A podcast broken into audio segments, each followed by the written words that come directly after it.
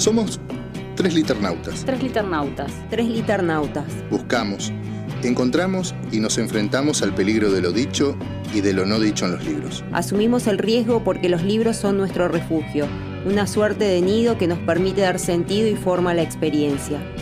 Alguien nos dijo que los libros son una miniatura, un compendio del mundo. Pero un libro, ¿realmente puede definirse?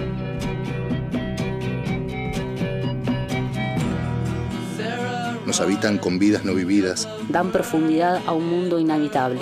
Abren espacios en territorios inacabados. Nos protegen cuando la realidad es indiferente. Nos convocan a elucidar nuestra propia experiencia singular.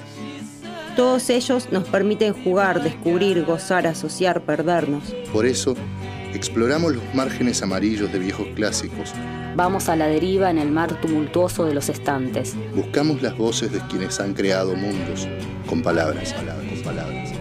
Somos tres liternautas. Somos tres liternautas. Somos tres liternautas y aquí comienza nuestro viaje entre libros y más libros. Entre lecturas, entre lecturas, entre lecturas y escrituras.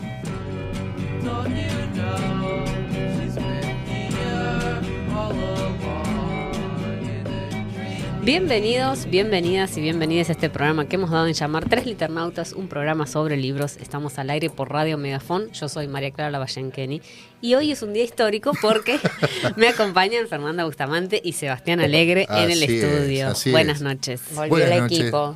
Volvimos, volvimos. Volvió Tres Liternautas. Pero cuando nos fuimos, parafaseando a, a Pichuco, ¿no? Que me fui del barrio, pero cuando, cuando, si siempre estoy llegando. Siempre está llegando. Tarde. No, no, no, estamos acá, tres, tres liternautas. En la operación técnica, Camila Paredes. Gracias, Cami. Bueno, saludamos a toda la comunidad liternauta que nos escucha y acompaña cada viernes. Hoy tenemos un programa muy especial, décimo octavo programa de la segunda temporada de Tres Liternautas. Tenemos ya el despliegue de libros de sobre libros la mesa. Eh, libros para el sorteo, pero estoy teniendo problemas con la app. Eh, ah, bien. Así que lo anuncio porque si no queda bueno, no sé, algo pasó. Bueno, porque queríamos hacer el sorteo de, Instagram que había quedado pendiente el viernes pasado, lo íbamos a hacer ahora, no sé, hay problemas técnicos. Mientras tanto voy anunciando los, los temas de hoy. En la sección Sí, un libro tras otro voy a reseñar los topos de Félix Brusone, que hasta acá eh, en el atril. En la sección de Norte a Sur, el ciclo de entrevistas federales, vamos a entrevistar a Eugenia Mm. Almeida. Y una sección especial de su Traún. Eh, vamos a contar con la presencia de Fernando Barras acá en el estudio, quien va a presentar el libro Cada cosa importa, poesía de los pueblos originarios de Norteamérica, traducidos por Márgara Aberbach. Ahí está Seba, lo está mostrando. Hermosísima edición. Una edición hermosa, cada una, cada una y cada una de nosotras tiene ahí un, un ejemplar. Eh, bueno, ya van, van a contar más cuando llegue el Vamos momento. a hacer la presentación oficial hoy. Así es. ¿Se pudo solucionar lo del Eh, sorteo? mm, espera, si no espera. se solucionó, ¿querés eh, adelantar las redes? Bueno, voy adelantando las redes. Nuestro Instagram 3 liternautas, el email 3liternautas.gmail.com para quienes nos escuchan en diferido y quieren enviarnos alguna sugerencia, crítica y demás. También felicitaciones pueden ser. También pueden ser. Eh, nuestro WhatsApp, el WhatsApp de la radio, 299-6274-210. Eh, recuerden que en Spotify tenemos eh, la playlist de Tres Liternautas para volver a escuchar la música que seleccionamos para cada uno de los programas. Y eh, Radio Megafon también pueden seguir en Spotify para poder volver a escuchar todos los programas eh, de toda la radio, no solamente los nuestros. Y en YouTube eh, pueden seguir a Radio Megafon en vivo, estamos en streaming. Recuerden tocar la campanita para que les lleguen todas las notificaciones de la radio. Y además, hoy nos anunció Cami que la música vuelve a estar eh, presente en YouTube, así que es algo lindo porque eh, vamos a escuchar, van a escuchar nuestra audiencia la música que seleccionamos para cada Así uno de los bloques. Quienes Mm, nos qué siguen bien. por YouTube, ¿no? Claro, Pues sí. Después sabemos que se escucha por la aplicación, Por la aplicación. el sí. programa entero. Y Ya por se venía web. escuchando. Exactamente. Bueno, a ver qué pasa con el sorteo y si no, bueno, me lo voy Bueno. revisando y, y mientras- Vamos entonces a la reseña y en todo Vamos. caso lo hacen al, fin, lo- Bien, al lo- final del programa. Dale.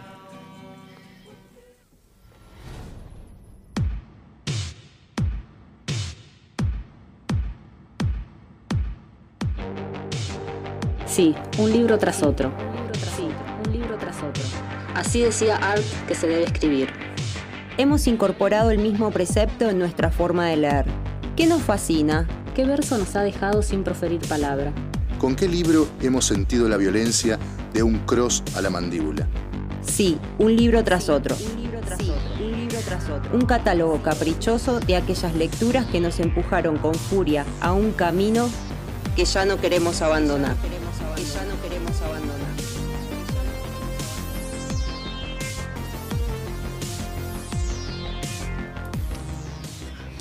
Bueno, acá estamos entonces con la reseña de este libro, Los topos, de Félix Brusone. Em, es el primer libro de este autor eh, que nació en Buenos Aires en el año 1976. Él estudió letras, publicó varios libros. Eh, los Topos en el año 2008, Barrefondo en el 2010, Las Chanchas en el 2014 y su último libro, Campos de Mayo, en el año 2019. También ha publicado libros de literatura infantil.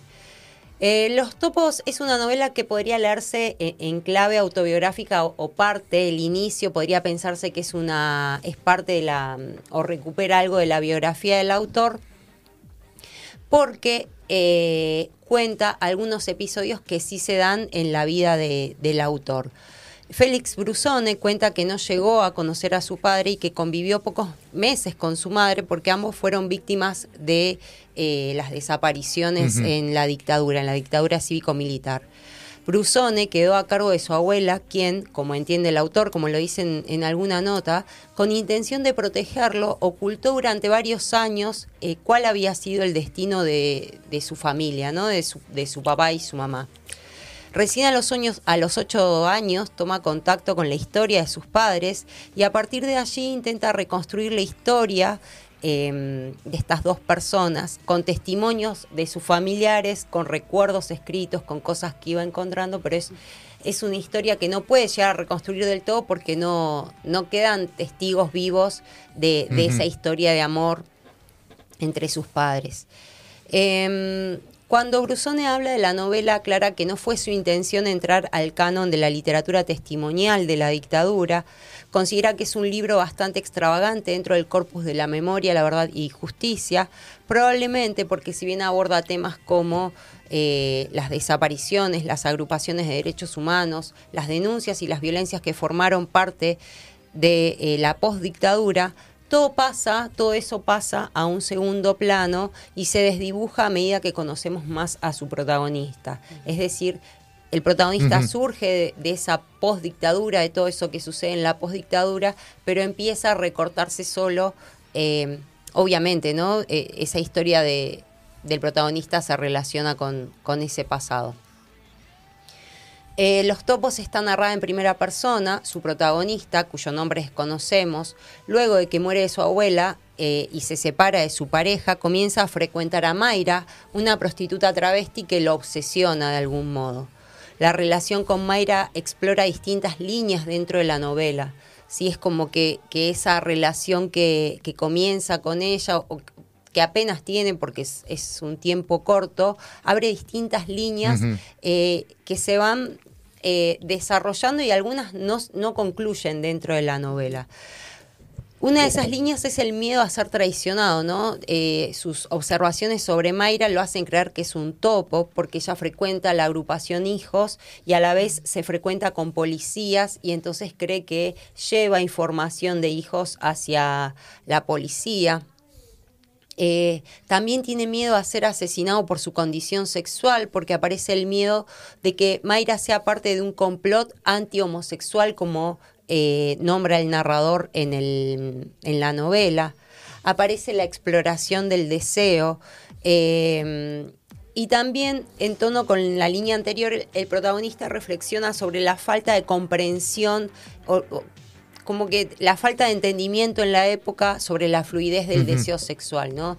Eh, anteriormente él había tenido una, eh, eh, una, una, pareja mujer, después tiene, digamos, él dice que se enamora de, claro, con, de, de, Mayra, que es, que es una mujer travesti, bueno, a lo largo de la novela se, ven, se ve su deseo por distintas personas de distintos géneros. Em, y bueno, y también aparece la búsqueda de la familia, ¿no? Cree que Mayra pudo haber sido esa hermana eh, em, que su abuela estaba buscando eh, mientras estaba viva, porque la abuela estaba segura que su hija, cuando estuvo en, cautiverio, había tenido un hijo. Eh, y bueno, cree que Mayra puede ser ella. Em, bueno, buscar a Mayra lo lleva al sur, a Bariloche específicamente, y adopta distintas formas de vida que son impensadas para eh, quienes leen el principio de la novela. Les voy a leer un pedacito. A veces, ya en casa, me preguntaba si seguir a Mayra no era una forma de evitar las averiguaciones sobre mi hermano. ¿Qué era primero, salvar el amor o el pasado?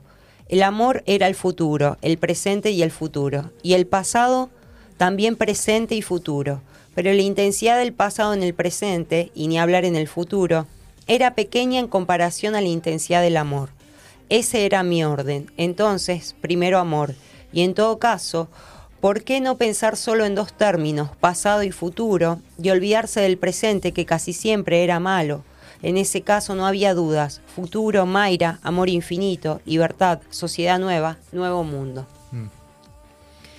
En uno de esos momentos, el protagonista, eh, digamos, dentro de esa búsqueda que se da en Bariloche, bueno, conoce a otros personajes y, el protagonista decide trasver, trasver, vestirse, ¿sí?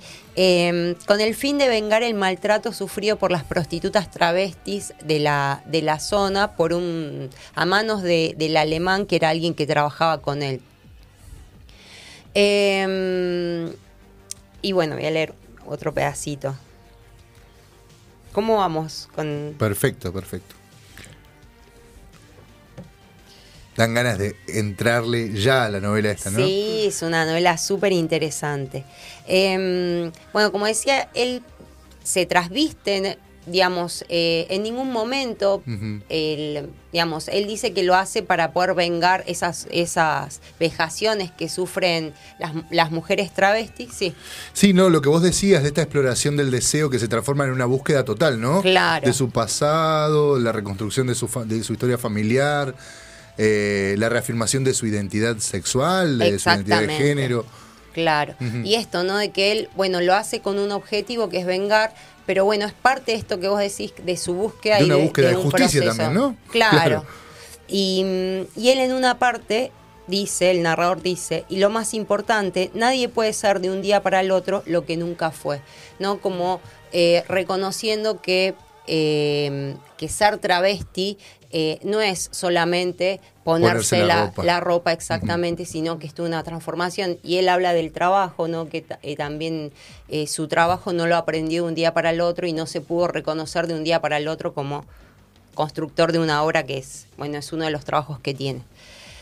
Em, también es interesante cómo eh, el narrador recupera hechos de la realidad para plasmar una imagen de todos los maltratos a los que son sometidas las travestis.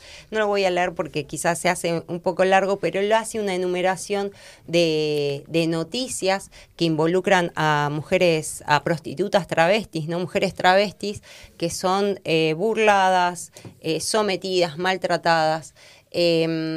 Sin ningún tipo de condena social, ¿no? Es como pasa y, no es condenado eh, por nadie. Eh, me parece interesante ese cruce de la realidad con la ficción, ¿no? O esa incorporación eh, para dejar en evidencia este maltrato del que, hablaba anteriormente. Claro, acá cuando conversábamos el otro día sobre la novela que vos me contabas, una novela muy interesante para, o sea, como de, aventuras incluso, ¿no? Porque el, personaje va transitando por diferentes escenas. Y vos me hablabas de una escena particular que tenía que ver con, con un pozo, ¿no? Donde, donde donde quedaba una de las claro. eh, eh, él o ella porque en realidad no digamos hay una transformación y entonces yo pensaba en esta en esta en este paralelismo no entre las torturas en la dictadura y las torturas a, las, a las trans a las travestis no entonces el pozo de Banfield no claro, claro. cómo la violencia digamos continúa con otras formas no y hacia otros seres ¿no? exactamente sí. Sí ahí aparece un paralelismo que por lo que dice el autor, no sé si ha sido su intención, eh, no lo sabremos, no, importa, pero sí está bueno este, esta relación ¿no? entre lo que eh, sufrieron sus padres eh, y bueno, lo que termina sufriendo él en esta relación. Que también está vinculado con la identidad, ¿no? De quiénes fueron sus padres durante la dictadura y quién es él en, la democracia, de alguna manera. Pero también sufriendo violencia. Exactamente, sí. Bueno, es una novela interesante por donde se la mire, tiene un mm. montón de, líneas para, digamos, para profundizar, para leer, para volver a leer. Em, me parece súper interesante el final, que no lo voy a contar para, eh, para, no, no, para no quemarla. No querés spoiler. Exactamente. Em, pero sí me parece que, el final, eh, digamos, es una novela que genera incertidumbre y el final nos deja con más incertidumbre y, algo que parece ¿no? como una cierta felicidad eh, a los lectores y las lectoras nos parece parte del espanto, ¿no? Mm. Entonces, em, me parece súper interesante para pensar esto que, em, que nos pasa a veces, que vemos que el otro es feliz o la otra persona es, feliz en, una situación y sin embargo desde mm. la mirada externa eh, esa situación está llena de espanto. Em, la frase de Borges viene bárbaro para esto, ¿no? No nos une el amor sino el espanto. Exactamente, mm. sí. Em, bueno, se las recomiendo. Los topos de Félix Brusone. Espero haber sido clara, fui un poquito eh, rápida, pero bueno, es una excelente novela eh, para leer.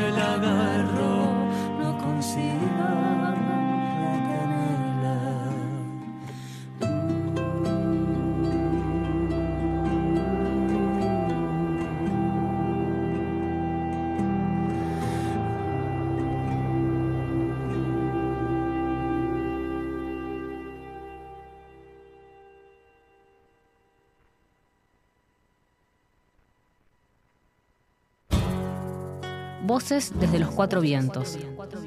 La geografía escrita y leída de nuestro país en la voz de quienes la construyen con palabras. La geografía escrita y leída de nuestro país en la voz de quienes la construyen con palabras. De norte a sur. El ciclo de entrevistas federales de tres liternautas.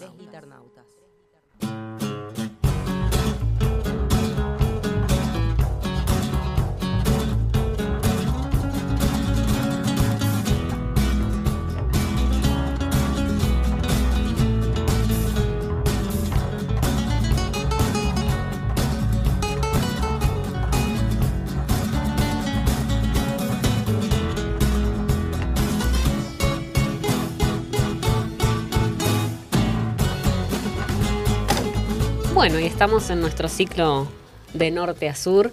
Eh, hoy vamos a conversar con Eugenia Almeida, que ya está al teléfono con nosotros, con nosotras. Buenas noches, Eugenia, ¿cómo estás? Hola, buenas noches, ¿cómo están por allí? Muy bien. Muchas gracias por tu tiempo. No, por favor, la verdad que tenía muchas ganas de charlar con ustedes y soy yo quien les agradece. bueno, muchas gracias. Bueno, Eugenia, antes de empezar con las preguntas, siempre hacemos una pequeña presentación eh, les contamos que Eugenia Almeida nació en Córdoba en el año 1972. En el año 2005 ganó el Premio Internacional de Novela Dos Orillas, organizado por el Salón del Libro Iberoamericano de Gijón, España, por el colectivo, libro que fue publicado en Argentina, España, Grecia, Islandia, Francia, Italia, Portugal y Austria. Su novela La pieza del fondo fue seleccionada como finalista del premio Rómulo Gallegos en el año 2011. En 2015 publicó el libro de poesía La boca de la tormenta, premio Alberto Burnichón, y La tensión del umbral, premio Transfuge a la mejor novela hispánica publicada en Francia. En el año 2019 publicó el libro ensayos Inundación, el lenguaje secreto del que estamos hechos, que ganó el premio de la crítica 2019 al mejor libro argentino de creación literaria. Acaba de publicarse su nueva novela Desarmadero. Eugenia es periodista especializada en literatura y coordina talleres de lectura y clínicas individuales de escritura. Bueno, con esta pequeña presentación te damos la bienvenida nuevamente. Bueno, muchísimas gracias. Bueno, no sé qué, si quién quiere arrancar. Creo que vos podés arrancar, ¿no? Bueno, bueno Eugenia, sabes em, estuvimos leyendo eh, tus novelas, ¿no? Tu, eh, tu narrativa. Em, el primer libro que, bueno, por lo menos yo el primer libro que leí fue Inundación, eh, que, vi ahí un, tono poético muy, muy fuerte y, me sorprendió cuando leí tus, tus novelas porque, no sé, me, parece como difícil conjugar esas dos facetas eh, en una misma escritora. Em, me perdí un poco. Son los nervios. ¿eh? Ah, bueno. Em, y también, bueno, eh, buscamos un poco sobre, em, sobre tus novelas. De hecho, en Inundación decís que escribir es un acto del presente, ¿no? Un impulso que es algo que surge de la escritura misma. Y en una de las notas que, has dado, decís que escribís, em, digamos, sin pensar en la totalidad de la obra, sino que vas escribiendo y como la, como la lectura, ¿no? A partir de lo que vas escribiendo va surgiendo. Pienso en el colectivo, ¿no? Que mm. es una novela que, que surge un hecho como absurdo o hasta no sé, podríamos eh, pensar como algo eh, sobrenatural, ¿no? Que va, o sea, así lo pensé yo cuando lo leí, un colectivo que no para, en, que no hace su parada diaria en uno de los pueblos. Entonces, la pregunta es, ¿cuál es esa piedra, digamos, em, cuál fue el impulso que te llevó a escribir esta novela? Eh, en general, en, las novelas lo que aparece primero es una escena una escena que para mí también es misteriosa, digamos, que no sé qué, qué es lo que está pasando, casi como si fuera una foto. Y en el caso del colectivo era una escena muy corta en la que veía dos mujeres con un hombre arrastrando una valija por un por un pueblo que tenía una vía al medio y que estaban acercándose a tomar un colectivo y no no tenía más que eso eh, y por ahí el trabajo, esto que, que, decías recién de, bueno, de no estar pensando en la totalidad, creo que si pensar en la totalidad, mm. el riesgo es abrumarse, ¿no? Porque decís, eh, no sé, cómo abordar, eh, es, como hacer todo el trabajo de imaginación primero, yo no sabría cómo. Entonces es como quedarme viendo esa imagen hasta ver qué hacen. Y bueno, lo que hacían era llegar hasta un hotel y preguntar allí algo del colectivo y ahí se empieza a, como a desarrollar la historia, pero la verdad es que el, el, efecto de, escritura para mí es, es, muy similar al que tiene el lector, porque tampoco yo a medida que iba escribiendo eso sabía que, iba a pasar. Y sobre todo que en esa novela en particular eh, fue escrita en el mismo orden en el que está. Bueno, la mayoría de mis novelas, pero en esa no hay ni siquiera un, un, mover un capítulo para atrás o un capítulo para adelante. Entonces realmente el proceso se debe parecer bastante al proceso de, lectura, porque es ir viendo capítulo a capítulo qué era, qué era lo que pasaba. Hmm. Incluso me, sorprendió cuando se terminó. Digamos, me quedé como, se terminó. Mira.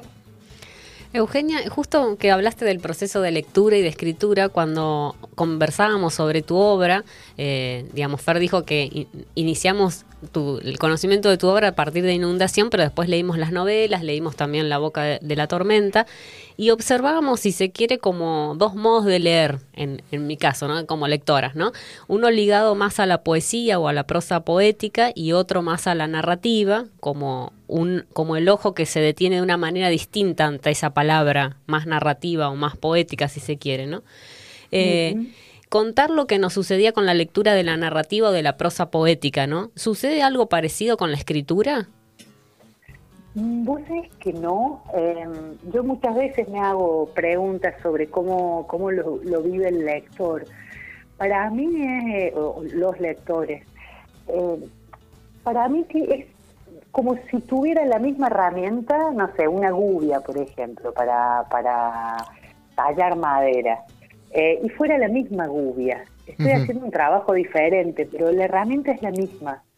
Y, yo a la hora de, trabajar en las novelas, por lo menos en las novelas que he escrito hasta ahora, que, tengo como una, una necesidad de, precisión, de lenguaje escueto, de no, de no ponerme demasiado barroca ni disgregarme, sino tratar de ir al, lo más posible al hueso. Eh, para mí eso también es una actitud poética. Claro. Mm. Es una actitud poética de, despojamiento que no hace entrar en juego lo que quizás entra en inundación, que es justamente lo contrario, ¿no? Un juego con el lenguaje y, de un poco de mayor amplitud, pero en sí lo que estoy haciendo es lo mismo. Estoy de pie frente a una mesa con una aguja en la mano haciendo cierta fuerza sobre la madera. Eh, entonces por ahí me impresiona un poco como eh, entre los, los lectores, cuando por ahí me dicen, bueno, qué registro diferente, para mí es un poco difícil reconstruir eso en mi hacer, ¿no? En el momento de escribir. Sí, sí. En realidad no, yo te lo, te lo decía porque, bueno, por ejemplo, Fer es como más de leer narrativa, yo soy más de leer poesía, entonces cuando leí tu narrativa era como que mi ojo estaba como lento y buscando esas frases más poética, si se quiere, ¿no? Por eso eh, habíamos hecho, pensado esta, esta pregunta más desde, desde los lectores, las lectoras. Eh, es hermoso eso porque uno, bueno, todo lo que te puedan decir de las lecturas es súper hermoso, porque los libros que uno escribe son los únicos que no puede leer, eh, que no puede leer, porque ya los tuvo en la cabeza, ¿no? Claro. vos hablas de un tipo de escritura que como que se actualiza en el presente, ¿no? Y decís también que eh, tu experiencia eh, en el acto de escribir eh, se, se, debería parecer a la misma experiencia que tiene el lector cuando te lee. Hablas también de esa misma herramienta que compartimos lectores con vos. ¿Te gusta sentirte cerca de los lectores? ¿De, establecer esa cercanía a partir de, esa metodología de escritura? Sí, claro, pero no pensándolos como yo escritora y otros lectores, sino como eh, todos lectores. Eh, para mí la experiencia de lectura es la cosa que más me gusta hacer, más que escribir, más que nada. Eh, la experiencia de lectura, cuando te genera tanto placer, cuando te da tanto disfrute, los lectores es como encontrarte un paisano en el extranjero, cuando te encuentras con otro lector. Entonces hay como una especie de, de cofradía Entonces, cuando se dan esas, esas situaciones en que se acerca alguien que es de mi cofradía, que es alguien que le gusta leer y todo, pero que además ha podido recorrer algo de lo que yo he escrito, es como un, como un doble encuentro. Lo mismo me pasa al revés, no sé, cuando puedo charlar con una colega como, como, como Selva Almado, como Samantha Schwebling o como Elena Aníbali, y yo voy a, la charla como lectora y como lectora fanática, pero también estoy hablando con una colega. Me parece que ahí lo que nos une es el, ese amor por esa por esa experiencia tan particular que es la lectura más que, más que la escritura. escritura. Sí, totalmente. Eugenio, cuando leíamos eh, tus novelas, eh, a mí me pasó específicamente con el colectivo y también con la atención del umbral. Hay, hay voces, en el caso del colectivo es la voz de Marta, ¿no? Que es, sería la, la esposa de, eh, es la esposa de, de, uno de los protagonistas. Em, bueno, y en el caso de la atención del umbral, la mujer que se suicida. Eh, y pensaba en la voz de, de esos personajes, que es una voz que está silenciada. Y bueno, justo eh, encontré una nota en la que vos eh, contás una experiencia, ¿no? Que em, eh, tu editor te dijo que hay personajes que no merecen una voz. Que te lo dijo en un caso concreto, pero que vos lo pensaste como, como una regla. Em, pensaba, ¿por qué, no? ¿Por, por qué estos personajes no tienen voz sin embargo, se construye el personaje a partir mm. de las voces de los otros eh, o, de los hechos eh, y de las acciones que, van sucediendo. Sí, vos sabés que es muy curioso lo que me decís, me, hace dar como una voltereta en el tiempo, porque eso, ese comentario que vos decís que me hizo mi editor, me lo hizo en relación a la atención del umbral, mm. en relación a algo muy concreto en que él me decía que bueno que había un personaje al cual yo le daba voz y no tenía ninguna consistencia que ese personaje mm. tuviera voz porque era muy lateral y tenía razón digamos distraía sin aportar pero eh, las dos los dos casos que vos estás nombrando Marta la mujer de Ponce del colectivo y Julia Montenegro em, de la atención del umbral eh, son anteriores a ese momento Ah, eh, y me parece que hay algo, pero me, encanta esto que me decís porque me hace pensar, me parece que hay algo ahí que mi editor pudo descubrir en, en, el caminito que yo estaba haciendo o en la búsqueda. A mí me interesan mucho esos personajes que em, son hablados, que, no, mm. que no tienen su propia voz, em, pero no porque no la merezcan o no pueda ser escuchada, sino porque me parece que puede poner en escena hasta qué punto a veces somos lo que los otros hacen de nosotros. No tenemos ni nuestro propio espacio para ver qué, qué es lo que somos. Y en, bueno, en el caso de, de Julia Montenegro, en la atención del umbral, para los, quienes están oyendo el programa, que es un personaje que cuando arranca la novela está muerto y hay investigaciones en torno a ella, pero en ningún momento ella puede hablar.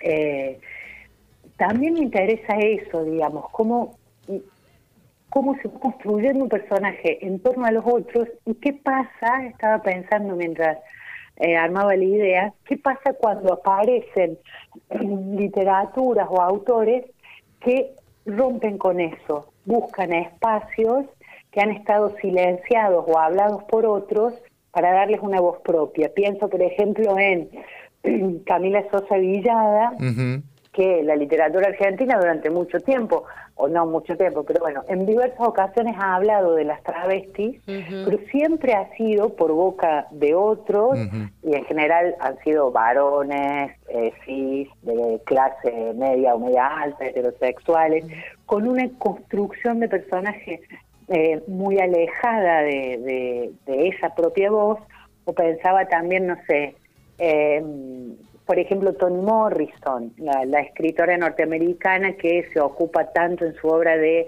la negritud y la esclavitud, o, Maya Angelou, digamos, cuando en la literatura norteamericana empiezan a aparecer mujeres negras que pueden construir una voz particular que hasta ese momento estaba siempre en garganta de otros. Mm. No estoy diciendo que necesariamente para hacer un buen personaje de una travesti haya que ser travesti, ¿no? Porque yo no estoy diciendo eso. Pero digo, también es interesante ver en la literatura cómo eh, se repiten algunas identidades que nunca eh, son habladas por su propia voz. Y a mí eso es algo que me, que me interesa y me llama la atención y quizás por eso yo he tenido personajes que, que no han podido hablar en algún momento por sí mismos porque los hablan los otros, ¿no? Mm. Claro, y también pienso, Eugenia, como lo contrario, ¿no? Porque tus personajes se construyen todos a través del diálogo, y eso es muy fuerte en, en, tus novelas, ¿no?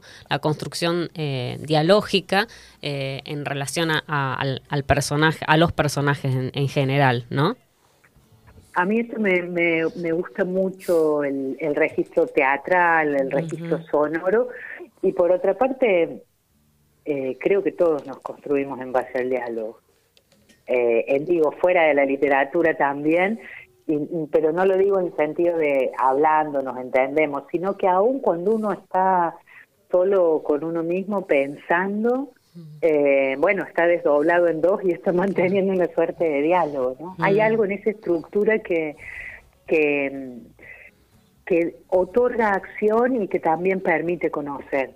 Eh, pero bueno, son cuestiones de gusto. A mí me gustan mucho, hay algunos libros, estaba pensando em, en La amante inglesa, por ejemplo, de Margarita Durá, que ahí es impresionante cómo, cómo se utiliza el diálogo, o El más liviano que el aire, de Federico Janner, que es todo una, un diálogo del que oí solo una parte, ¿no?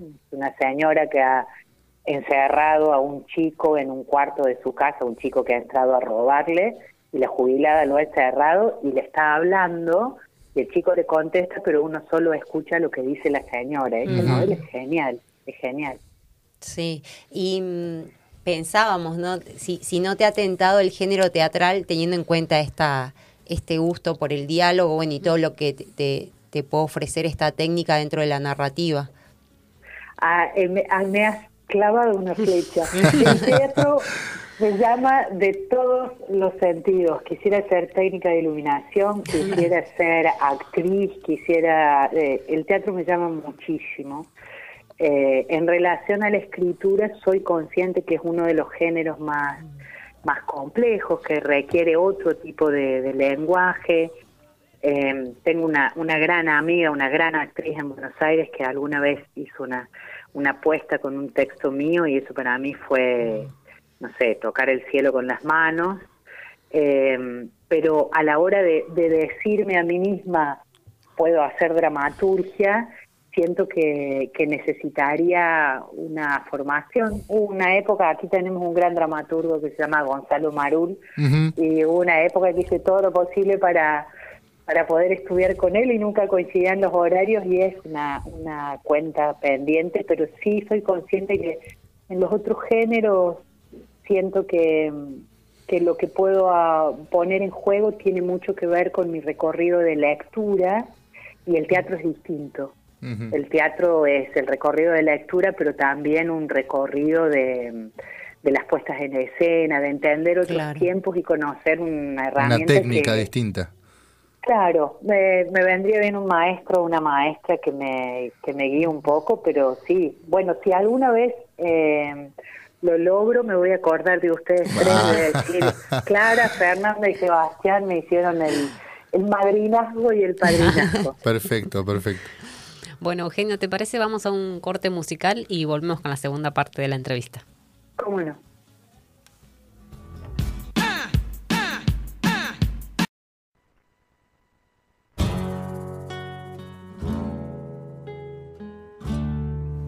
Bueno, continuamos con la segunda parte de, Norte a Sur, el ciclo de entrevistas federales. Estamos conversando con Eugenia Almeida y antes de continuar con las preguntas que pensamos para la segunda parte, vamos a hacer otra presentación que nos gusta hacer.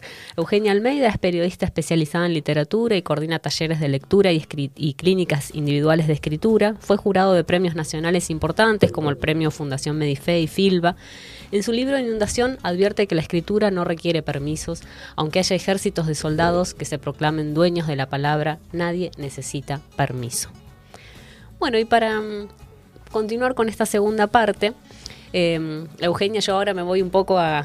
salgo un poco de la narrativa para volcarme un poco a otros dos libros que para mí tienen otro, otro, otro tono, si se quiere, ¿no? Que es La boca de la tormenta e Inundación, ¿no?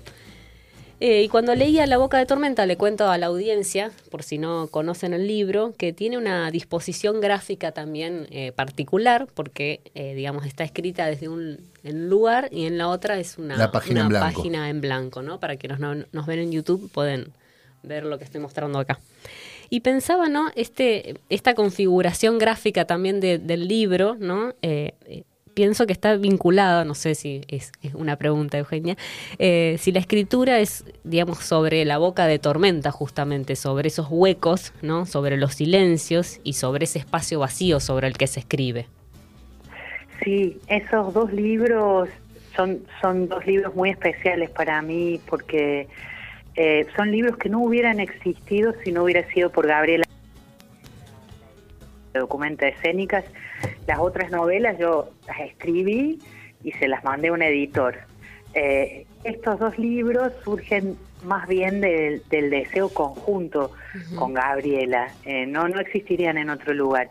Y, Gabriela en Documenta Escénicas tiene una, mm, una concepción del libro como, como objeto y como objeto estético y una idea del libro como, como dispositivo significativo que hace que haga libros, eh, nosotros al, a, La Boca de la Tormenta y a otros libros del editorial, a veces en chiste le decimos los libros fallados, porque hay que decirle a los lectores que justo la página que está en, todas las páginas que están en blanco, son las páginas impares y por las leyes de la Gestalt sabemos que es lo que le damos más importancia. Cuando uno mira, si estuviera en blanco la página izquierda, bueno, no sería tan llamativo, pero vos abrís el libro y lo primero que ves son páginas en blanco y tenés que volver hacia atrás para ver la página izquierda eh, con el texto y, y, bueno, nos ha pasado que a veces la gente lo abre y dice, mi libro está mal, está fallado. leerlo, ¿no? Está fallado. Eh, hay otro libro de Gabriela Alax que, de la editorial de García Webb y Gabo Ferro, que es un libro intonso. Los libros intonsos son los que no han sido cortados. O sea, está el pliego eh, todavía pegado y vos lo tenés que cortar con un cuchillo. Entonces cada ejemplar es diferente porque te queda el pulso de tu cuchillo y también hay gente que dice, mi libro está pegado, quiero que me lo cambien. Eh, cuando Gaby me, me llamó para mostrarme la lo, lo que se llama la, la, la, prueba de galera, la, la, muestra final de cómo va a ser el libro, me dijo, estoy teniendo un gesto bastante osado, decime qué te parece, porque además en alguna de esas páginas en blanco hay manchas. Eh, hay manchas que aparecieron también de una forma un poco misteriosa. Eh, y hay que decir que es un libro que habla de los muertos, de hablar con los muertos. Entonces, esa decisión gráfica para mí de Gabriela fue eh, eso, convertir lo que era un manuscrito limitado en, en otra cosa mucho más interesante, que es un libro que significa eh, más allá de las palabras, ¿no? Eso es hermoso porque para mí pone en escena algo de lo que yo quería decir sobre mm. las ausencias y cómo los muertos siguen soltando sus palabras, pero de una forma bastante rara, como en una página en blanco. Y tal vez se puede establecer un diálogo con lo que decíamos en la primera parte de la entrevista, esto de los personajes que no tienen voz y que tienen que ser contados, y tal vez esas ausencias eh, que nos duelen, que nos pesan, eh, no nos da para contarlas, entonces preferimos dejar ese espacio en blanco, ¿no? Efectivamente, hay una, eh, una frase que a mí me gusta mucho de una filósofa francesa, Simone Weil, que dice que los muertos tienen una nueva forma de aparecer que es su ausencia.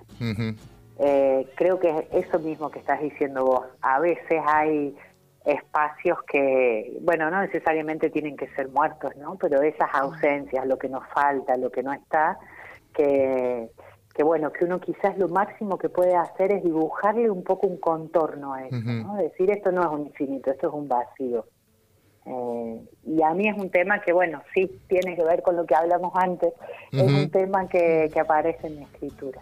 Y que a la vez el espacio en blanco, para un lector como yo, que donde veo un cachitito de hoja en blanco, rayo, anoto, eh, es, eh, es un gesto, ¿no? Pues sabes que una vez alguien me mandó fotos de su ejemplar de la boca de la tormenta, todo escrito en las páginas que estaban en blanco.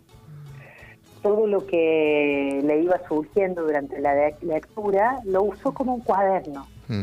Y a mí eso me dio una emoción, porque realmente lo convertía en un libro único y qué más hermoso, yo también soy de rayar y escribir en los márgenes y querer márgenes anchos y espacio y eh, y ver eso en, en, ese libro a mí me conmovió mucho, porque no me parece que no hay una forma más hermosa de decir esto es mío ahora, ¿no? Claro.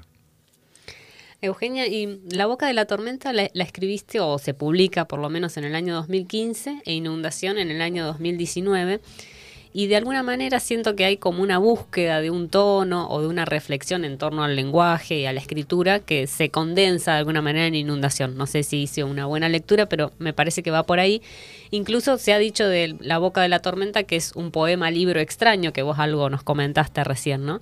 Y en inundación retomás estas ideas o que van apareciendo, ¿no? Como la escritura o la palabra como piedras, el silencio como una espada, la incapacidad de la lengua para nombrar la experiencia. Hay una, digamos, vos hablaste de que eran dos libros que habían surgido de otra manera, ¿no? ¿Tienen que ver, ¿Tiene que ver con eso? Yo creo que tiene que ver un poco con la invitación de, Gabriela. En la boca no, en la boca de la tormenta era lo que yo tenía ahí ya bullendo, ¿no? Era algo que yo ya tenía escrito. Eh, Gabriela me dijo, me dice, vos tenés poesía, no me engañes. Y yo le dije, sí, pero no la voy a publicar. Y un día me dijo, trae y la vemos. Y yo fui a buscar un viejo archivo eh, y se lo entregué. Y después que se lo entregué, eh, para que lo viera, porque somos muy amigas, no se lo entregué tanto como editora. Eh, volví a mi casa y dije, no, esto es un desastre. Me puse a leerlo, porque era algo que estaba ahí medio frisado.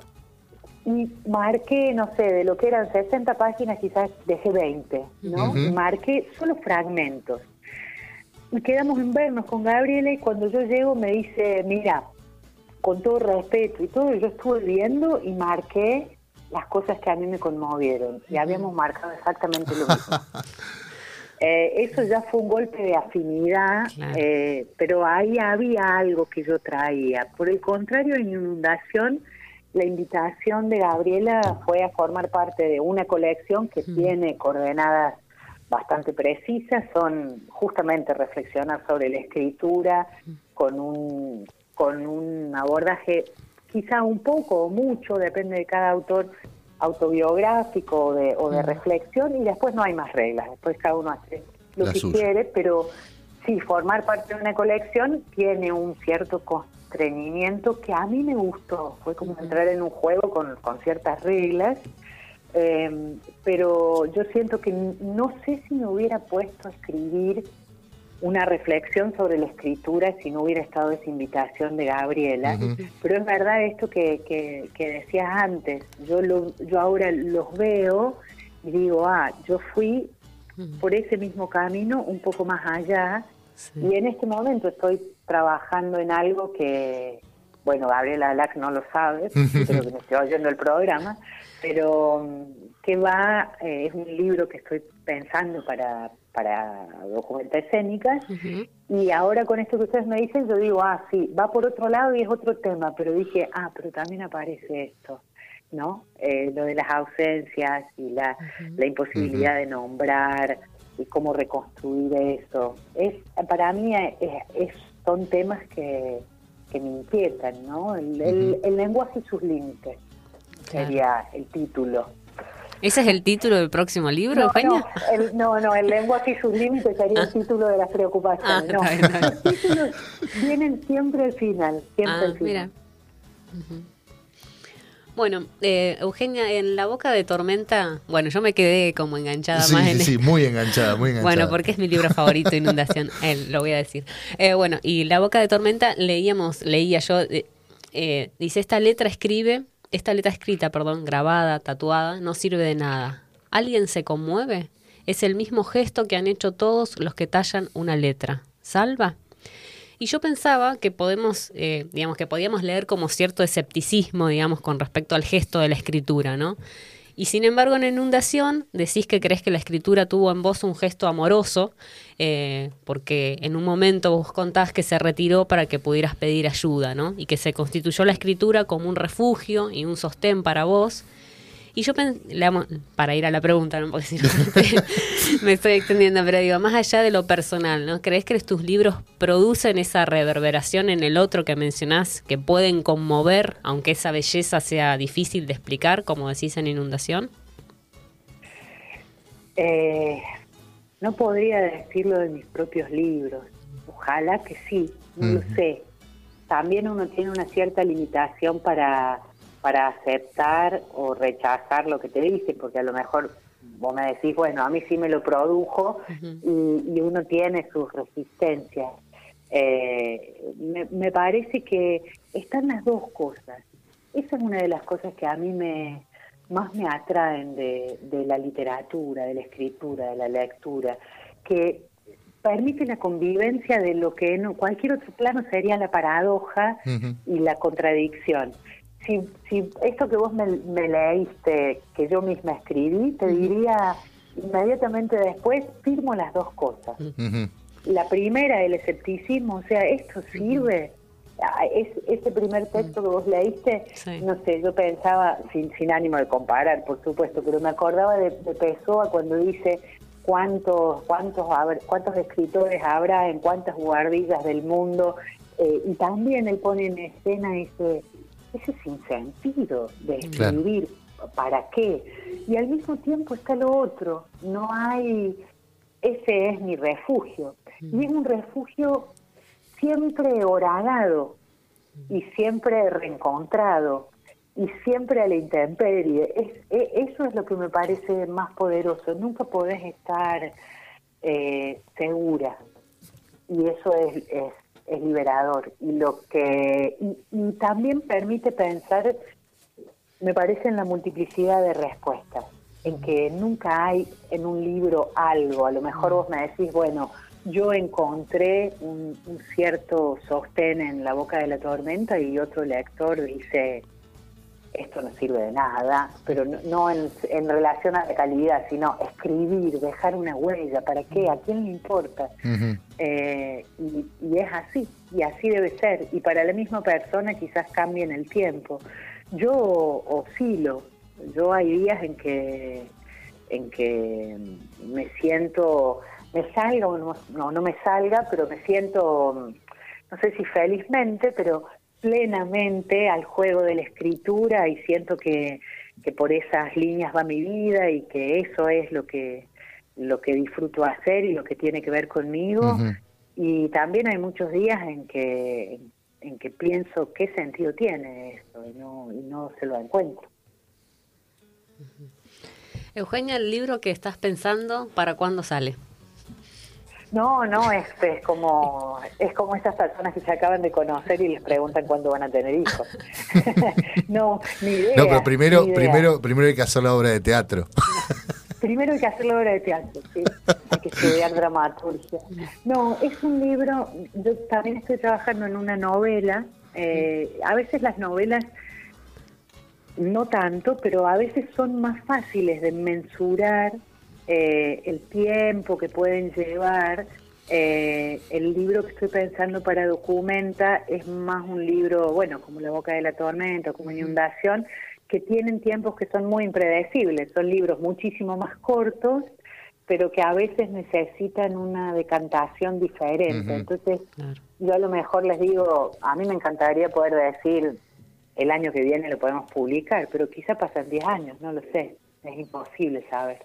Y también es imposible saber si eso va a cuajar, porque mm, las cosas que las cosas cambian muy rápido, eh, afuera de uno, pero sobre todo dentro de uno, y más en este tiempo tan tan raro y tan hostil y tan tan inestable Entonces, quién sabe si, si esa búsqueda no deriva en otra cosa, digamos, en otro libro o, en una obra de teatro o en dedicarme a la Ikebana, no sé, no se sabe. Interesante eso que decías, Eugenia, porque en, justamente en Inundación decís algo así como que poner esos fragmentos, la escritura da es también ese momento de dejar esos fragmentos sobre la mesa y, y, dejar como soportar ese tiempo de vacío, decís vos, hasta que después, eh, solo cuando se ha atravesado eso, decís, la escritura puede decir algo propio. También ese tiempo, ¿no? Que, que permite ver las cosas de otra manera, ¿no? Sí, ahí me parece que entra algo para mí muy liberador. Por un lado, te da mucha zozobra y, nervios, por supuesto, pero también muy liberador, porque son un poco como los tiempos de la naturaleza. Mm. Nosotros estamos acostumbrados a, una fantasía de creer que a, base de fuerza y de voluntad y de, y de esfuerzo y trabajo podemos sacar adelante las cosas. Y si vos tenés que, no sé, sembrar una planta, hay tiempos que son de la naturaleza y no los podés apurar, son los que son. Y la planta va a dar la fruta cuando la tenga que dar. Y eso me parece que si uno se respeta, también pasa en la literatura. Y entonces te da una te da una buena lección de humildad sobre tu verdadera capacidad, pero también te da una, o a mí me da una sensación de unidad con las cosas porque estás en un entramado, si no depende todo de vos y de tu esfuerzo, sino de tiempos que tienen que ver con la vida, eh, también creo que la soledad se reduce porque uno está en algo, forma parte de algo. Bueno, Eugenia, eh, ha sido un placer conversar con vos, que nos dediques este tiempo para charlar sobre tu obra. Eh, y bueno, te tenemos que despedir. Te agradecemos infinitamente. No, yo les agradezco muchísimo, además me, encanta poder charlar así con tiempo, me encanta que sea una, una radio como esta y que sea en Neuquén y que se pueda escuchar de todos lados, así que estoy realmente muy feliz de, haber conversado con ustedes. Bueno, te mandamos un abrazo grande eh, y bueno, un placer nuevamente, Eugenia. Bueno, estábamos un abrazo, hasta luego. Estábamos conversando entonces con Eugenia Almeida.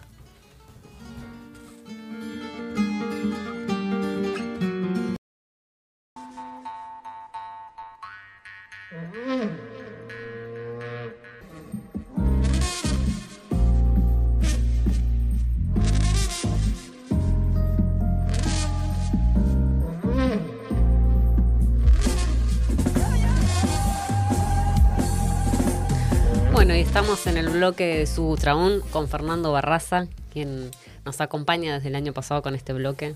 Buenas Mari, noches. Mari Mari Mari Compuché, Icheta Fernando Barraza Piñén, Inche Mulsugufe, Confederación Mapuche Meu. ¿Cómo están todos, todas?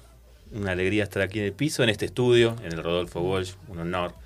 Este, soy Fernando Barraza, soy comunicador de la Confederación Mapuche de Neuquén, entre otras cosas. Entre muchísimas, muchísimas cosas, Pero eh, me defino así en este momento, ¿no? Eh, sobre todo porque vengo a representar un poco a la Confederación y al programa, las dos cosas a la vez, eh, en la concreción de, un objeto muy bello. Hermoso. que tenemos acá. Que vamos a presentar hoy por la noche. la columna, por lo general, una vez al mes, que coincide ¿no? con, este viernes, con este el, segundo, el segundo del mes. Eh, es sobre oralitura de los pueblos originarios, a veces, a veces sobre ensayos ¿no? sobre los pueblos originarios, hechos por gente de los pueblos originarios. Y, en este caso, bueno, por vez primera vamos a hacer eh, una producción conjunta del programa, la radio y la Confederación Mapuche de Neuquén, aunque cito también al gremio Aten, eh, que se, se portó y ayudó a la producción de este libro este, que se llama Cada cosa importa, que es poesía de los pueblos eh, originarios de Norteamérica. Eh, un volumen que avanzo ya y le cuento a la gente sí. que a partir del lunes depende, escúchame, porque esto depende de que el lunes eh, la gente de mala palabra abra Claro. Si tiene ganas de abrir el feriado o no. No, no, le preguntes, porque estaban viendo si sí, si no, si alguien tenía ganas. Entonces, el lunes si alguien anda por el microcentro de Neuquén, que se pase por ahí la primera cuadra de, del ministro González. El ministro González, este, y se fije si está abierto, y si no, el martes, ¿no? A, primera hora. A primera hora se va a poder retirar este libro, uno por persona, por favor, ¿sí, no?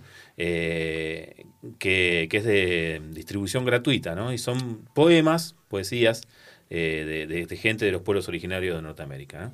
La verdad que la edición quedó muy Una belleza. Quedó muy, bella, ¿no? Muy bella. Quedó muy bonita. ¿Querés contarnos, bueno, para quienes nos están viendo por YouTube? Ars la imprimió, o sea, gente de acá, ¿eh? Bien, ¿y la ilustración? La, ilustración son diferentes imágenes tomadas del circuito de libre de, de, PNGs que hay, ¿no? Me gustó porque, viste que al final eh, esta cosa de la liberación de, algunas cosas sin copyright eh, terminan... Eh, terminan beneficiando muchas obras, ¿no? Si uno, si uno las va y las busca y las toma, porque se liberan para eso precisamente, ¿no? Así que me encargué de encontrar todas las imágenes referidas a pueblos originarios de Norteamérica eh, que estuvieran liberadas de copyright y encontré cosas muy bellas. Bellísima, bellísima. La portada es una belleza.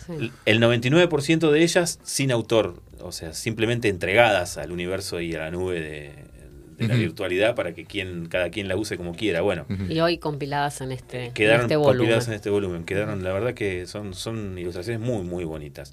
Digamos que el imaginario eh, eh, visual de, del mundo de los pueblos originarios de, Norteamérica, es muy, muy bello, ¿no? Muy bello. Ha sido desdicho y desdibujado por la cultura norteamericana a través del cine eh, ha sido un poco embarrado también, y sin embargo jamás pudo perder su, su, su, seducción, su majestuosidad, ¿no? Eh, la coloratura, ¿no? Todo, claro. todo. Y uno cuando imagina pueblos originarios del norte, imagina esas plumas, ¿no? Eh, coloridas, esas ropas, aquellos flecos, aquellos caballos, ¿no? Y, y, bueno, todo eso fue entrando de a poquito en el libro y en cada uno de los textos que iban pidiendo, ¿no? El que pedía un coyote, ahí, ahí tiene un coyote. El que pedía un caballo, ahí tiene un caballo. El que pedía un atrapasueño, ahí tiene un atrapasueño. y, así, y así fueron entrando y fueron quedando en el libro y la verdad está bueno. Recomiendo a la gente que pase, lo busque. Si se agota hay como para llevar una tiradita más. Eh, bien, bien, bien. Y, es una súper alegría que lo hayamos podido hacer entre, entre ustedes y, y, nosotros ahí en la Confederación. Este, creo que es muy importante, creo que también va a ser como una suerte de primer lanzamiento de, una editorial que imaginamos en la Confederación, eh, con oralituras este, de pueblos originarios. Vamos a centrarnos eh, en, en Puelmapu y Gulumapu, pero también vamos a abrir las puertas a, futuras inclusiones eh, dentro del territorio del Estado Nacional Argentino, de los demás pueblos originarios hermanos y, que que inclusive van a venir a finales de octubre, lo tiro, porque todavía no está anunciado, ¿no? Así que espero que. Primicia para hoy. Que, que, el lonco esté durmiendo y no esté escuchando el programa. el 28, 29 y 30 de octubre se va a realizar eh, el encuentro de las naciones indígenas de Argentina en Neuquén. En Neuquén. O sea que Neuquén se va a llenar de indios e indias, de todo el país. De todo el país. Eso va a estar muy bueno. Este año le toca a Neuquén ser anfitrión y, vendrán eh, todos ellos y todas ellas. Y ahí, bueno, creo que alguna mesa vamos a hacer referida al poder de nuestra escritura, ¿no? Y, ahí creo que puede llegar a estar el germen de muchas ediciones futuras de... También se puede presentar ahí también, ¿no? Sí, claro, sí, sí, sí, totalmente, Fernando, ¿querés contarnos un poco cómo surge la idea de seleccionar estas poesías y, bueno, quién hizo la traducción, ¿no? Porque eso también es importante. La traducción la hizo Margaret Aberbach, que, es una, una genia, ¿no? Una, una académica sensible eh, y, y todoterreno, eh, que por la gente que, estudia eh, la literatura y los profes, así como ustedes, es bastante conocida, ¿no? es de re del palo, ¿no? Y, y, estas traducciones las hizo ella y se las compartió en algún momento y en alguna clase eh, a una alumna, me gusta decir discípula también, ¿no? suya, este, que es nuestra Rupal Zungufe, que es nuestra traductora, la traductora que acompaña a la Confederación y a Puelcona este, en el camino de, hacernos eh, entender, eh, sobre todo en, los pueblos de, habla sajona. ¿no?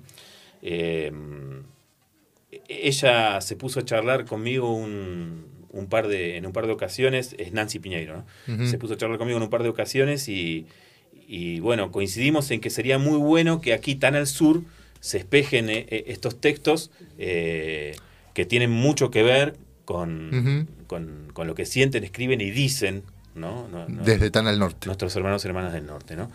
Y, de paso desandar un camino que, es el mismo que tenemos que desandar aquí en el sur, ¿no? Por ejemplo, yo tiro una como para tipo trivia, ¿no? Si yo les digo pueblos originarios de Norteamérica, ¿en qué dos pueblos piensan? Piel Roja, Sioux. Bien, y si no, Apaches, Comanches, ¿no? Así por la, por la cultura del cine, digamos, claro. ¿no? Bueno, por ejemplo, ¿sabías que Apache, un Apache no es un Apache?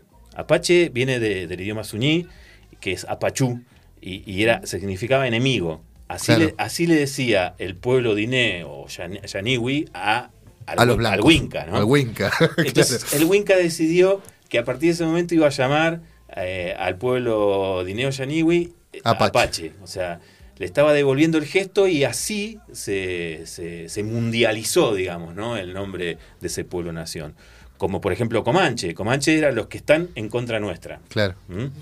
Y, que, es una palabra, inclusive los hermanos Sioux, que eran los Lakotas, Nakotas, Dakota, le decían eh, Paducó ¿no? al pueblo eh, que ahora se conoce como Comanche. Y ellos se llaman eh, Nemené, ¿no? Pero el blanco se encargó también de nombrarlos como enemigos. O sea, fíjate vos si, no, si a veces la colonización no es terriblemente cruel, ¿no? Sí. Que los dos pueblos originarios más famosos de, los Estados Unidos de Norteamérica y Canadá de Norteamérica, ¿no? Eh, se llaman enemigos en su propia lengua. Claro. ¿No? Es como si el pueblo mapuche se llamara Winca. Claro. ¿no? Eh, bueno, son las cosas de la colonización. Y, me gustó la selección que hicimos de los textos porque en un camino de, de búsqueda de identidad, raíz y belleza, eh, dan cuenta un poco de eso, ¿no? Sobre todo porque están escritos en... Muchos de ellos no están escritos en, su lengua nativa originaria, están, no, están, escritos en inglés, directamente, ¿no? La lengua de, la colonización. Eh, así que bueno, eh, me parece que el compendio quedó bueno. Les cuento que queda una cantidad de material como para cada cosa para una segunda parte 2, ¿no? Pero por ahora me parece que esto está bien para ser presentado y tan bello como el libro en sí mismo como objeto es eh, quienes nos van a leer los textos hoy. Sí, yo me tomé la libertad de, hacer este. No sé si está bien que divulgue esto, pero lo voy a contar. E, entre el pueblo nación mapuche eh, está el chiste interno, así como los negros llaman niga ¿no? Claro. Eh, el pueblo entre el pueblo mapuche solemos llamarnos mapaches, ¿no? Entonces me encargué de hacer un seleccionado mapache alucinante, ¿no? Alucinante. Y, no sé si quieren que empecemos a escuchar audios. dale, me Cami, que, te, que, te, pida. El primero que va a salir a la cancha quiero contar quién es. Es Martín Raninqueo, eh, que va a leer El viejo dijo de, de Carol Arnett, eh, del pueblo nación cherokee, ¿no? bueno, Martín Raninqueo es cantor y poeta, ¿no? Eh, mapuche, combatiente de Malvinas, eh, es un, peñi único. Yo creo que es uno de nuestros irrepetibles, ¿no? Y elegí este, este poema porque eh, de alguna manera yo sabía que él iba a encontrar dentro de su obra, cuando lo, lo leía, al poema de Carol Arnett, encontré un poco la voz de, Martín, ¿no? Que iba a encontrar dentro de su obra una devolución y, algún texto que espeje este, ¿no? Así que primero vamos a escuchar el de Carol Arnett, leído por Martín Reninqueo, y después lo vamos a escuchar a Reninqueo leyendo algo de él que le remite al texto de Carol Arnett. Algunos te dirán que no tiene importancia. Es mentira. Todo cada cosa importa y nada bueno ocurre con rapidez. El viejo dijo, la sabiduría de un animal puede medirse por la cantidad de su excremento. Mira qué poco de sus restos deja el hermano siervo. El viejo dijo, los indios no están hechos para vivir en las ciudades y no lo hacen. Algunos residen en la ciudad, pero ninguno vive allí.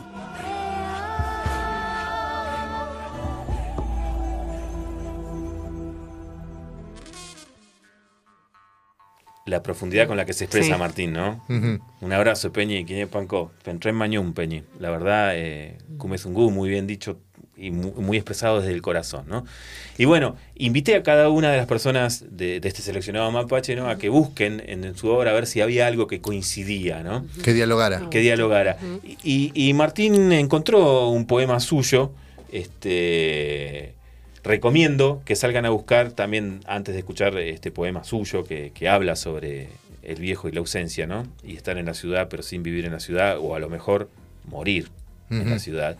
Este, recomiendo Haikus de Guerra del año 2011 de Martín. Recomiendo eh, que en redes sociales como YouTube o Spotify que busquen la obra musical de él con, con Rolón, el guitarrista que tocaba con Liliana Herrero, por ejemplo, ¿no? Un genio hacen, conforman un dúo alucinante desde hace años, tienen varios discos editados. Y recomiendo sobre todo su último libro, eh, que Upu Guarria, que fue editado hace un mes. ¿eh? Eh, se puede encontrar en el Mercado Libre, búsquelo, encuéntrelo y ahora va a escuchar un texto de Martín de ese libro que Upu Guarria que espeja el que escuchamos recién de, de, de Carlos. Museo de Ciencias Naturales de La Plata, 1972. ¿Qué son esos cráneos humanos y esos huesos en las vitrinas, papá? Son los antepasados del hombre junto a los dinosaurios, los pumas y los pájaros embalsamados. Hubo un largo silencio en la sala donde solo se oían murmullos y el andar de unos pasos cansados. Pude oír, son los huesos de la poesía que vas a cantar mañana.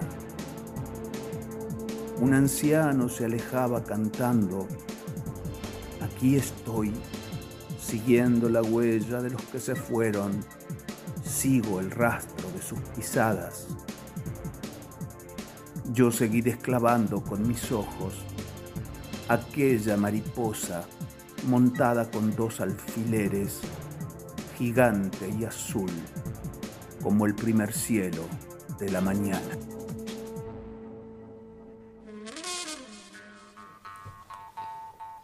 Sin palabras. Sin palabras. Nada que agregar, ¿no? Bueno, eh, era Martincito Raninqueo nuestro Peñi este, recitando un poema de Kaupu Guarrea, su, último libro, eh, Fentre Mañum Peñi Kumezungu. Eh, recuerdo que el libro Cada cosa importa, que es el que estamos presentando hoy en Zungutraun, a partir del vamos por el martes para que vamos la gente, por el martes, el martes, el martes. especule. El martes va Digo igual, si alguien está paseando por el microcentro, va y está abierto ya lo la librería, ya lo manguea, ¿no? Este, es de manguear el libro. Y la recomendación es no vayas y pidas tres. No, no, no. uno, dale. Me pidió mi prima que le no, que, venga, la prima y, ¿eh? lo, vaya a buscar ella. Tiene que ser una exposición argumental muy grosa para que te den dos, así te lo digo. ¿No? Que tipo es para para, mi abuela Elcita. Para mi abuela Elcita que hace 25 años no camina, ¿no? Bueno, ahí ya se me rompe el corazón, te doy dos, ¿no? Pero trata de pedir uno, trata de pedir uno al pasar. Es más probable que vaya la abuela a, que vaya la abuela el cita camina por todos ah, pero lados. Tu, abuela el cita existe. ah, no, yo pensé que era algo hipotético. No, no, no, un abrazo grande. un abrazo grande nadie le creería que va a buscar algo más. Claro, no, no, un abrazo grande. Era una abuela en serio. Sí, era mi abuela en serio. Ah, es mi abuela en serio. Está bien, está bien, bien, bien, bien. O sea que metí la pata. No. Yo pensé que estábamos inventando un personaje. No, no, no. Bueno, es más, ¿sabe qué? Este libro que traje como para tomar apuntes hoy mientras estoy al aire es que se lo lleve para su abuela cita. Bueno, ¿eh? ahí está. Totalmente. Bueno, en este seleccionado eh, va a salir a la cancha una conocida de la casa que es Liliana Ancalao, ¿no? Que va a leer Cabalga en el lomo de una tortuga, ¿no? Un, poema muy, muy bello de Beth Brand, eh, del pueblo nación Mohawk. Beth Brown fue una escritora, profesora y militante grosísima, grosísima, grosísima, porque aparte de, de, militar eh, su origen Mohawk, también militó su, su, segunda mitad, que es una mitad, segunda mitad irlandesa, ¿no? que en territorio de los Estados Unidos es bastante paria. Sí, sí, sí. Este, y si a su, su, doble condición, digamos, de, de, de, sangre Mohawk y de sangre irlandesa, se le sumaba cierta surdez que cargaba ¿no? en territorio... Una especie de, Charles Mingus. De, capitalismo, la cosa se ponía muy picante. Pero si a eso le sumamos que en la década del 50 y del 60 militaba su lesbianismo, ¿eh? ya lo que tenía Vamos, era una, claro. una total, ¿no? una, guerrera de guerreras. Este, bueno, se abrió, se abrió paso eh, muy fuerte con esta voz, sobre todo en la década del 60 y en la década del 70, con su voz moja. Eh, y acompañó un proceso que en Estados Unidos se dio que fue muy importante y, tuvo momentos salientes de el fortalecimiento luego de, la misma matanza, el mismo genocidio que sufrieron todos los pueblos originarios en toda América, eh, el fortalecimiento de sus creencias, su idioma, este, su filosofía, ¿no? Y ahí estuvo acompañando ella con sus letras. Y este poema creo que expresa bastante, ¿no? De ese feyentún, de esa manera de, sentar. Y en la voz de Liliana Ancalao. Ni más ni menos. voy a decir.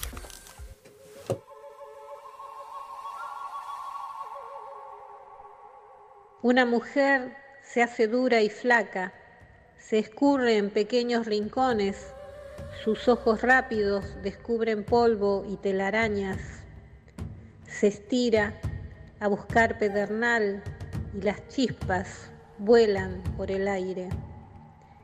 Llamas sueltas en los campos queman hasta las semillas desnudas que plantamos tan profundo. El maíz es blanco y dulce. Bajo sus formas pálidas perfectas, una mazorca que se pudre es traición y yace en nuestros vientres hinchados. Me quedo en la cama de la abuela y sueño a la tierra como una tortuga. Nos lleva despacio a través del universo.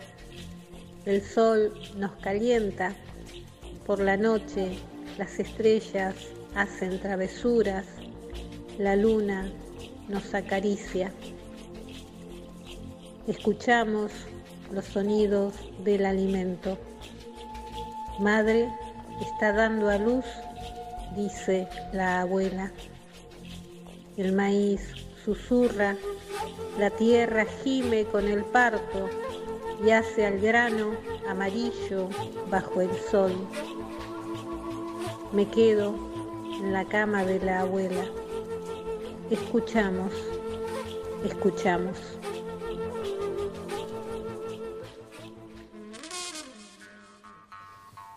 Hermosa la voz de Liliana Calao.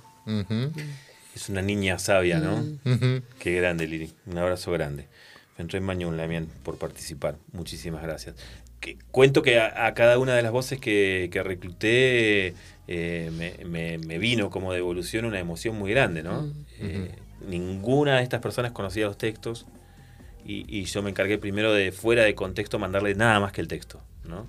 Para que lo leyera y después, y después le, alcancé el volumen en PDF para que lea todo y ponga las cosas en su contexto, pero eh, todos quedaron así como muy impactado. Sí, sí. Así que bueno, está muy bien, me encanta. Otro de los que participó fue nuestro Lestrar Unahuel, eh, huarquén de, de, la Confederación, cantante y compositor y guitarrista de Puelcona, este, que leyó Elegía de Duan Big Eagle del pueblo Nación Osage. Eh, el pueblo Nación Osage fue uno de los que más eh, sufrió el tema de, del, traslado territorial, ¿no?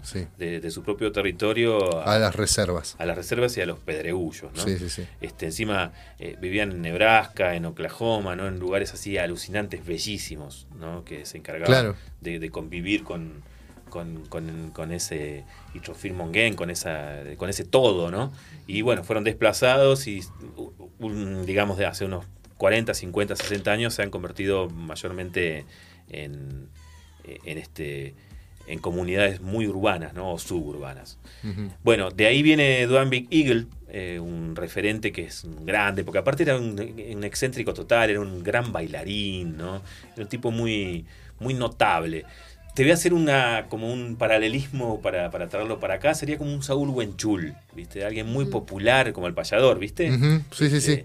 Que, un Peñi, pero a la vez medio como eh, con una figura medio como acriollada, ¿no? Mestizada y muy popular. Bueno, eh, Duane Big por las cosas que estuve viendo, vendría a ser algo así, ¿no? Como una persona reconocida con mucho cariño. Y tiene este poema elegida que me, encanta. Lo lee una Nahuel. Cuando quieras, Cami, si querés, mándale nomás.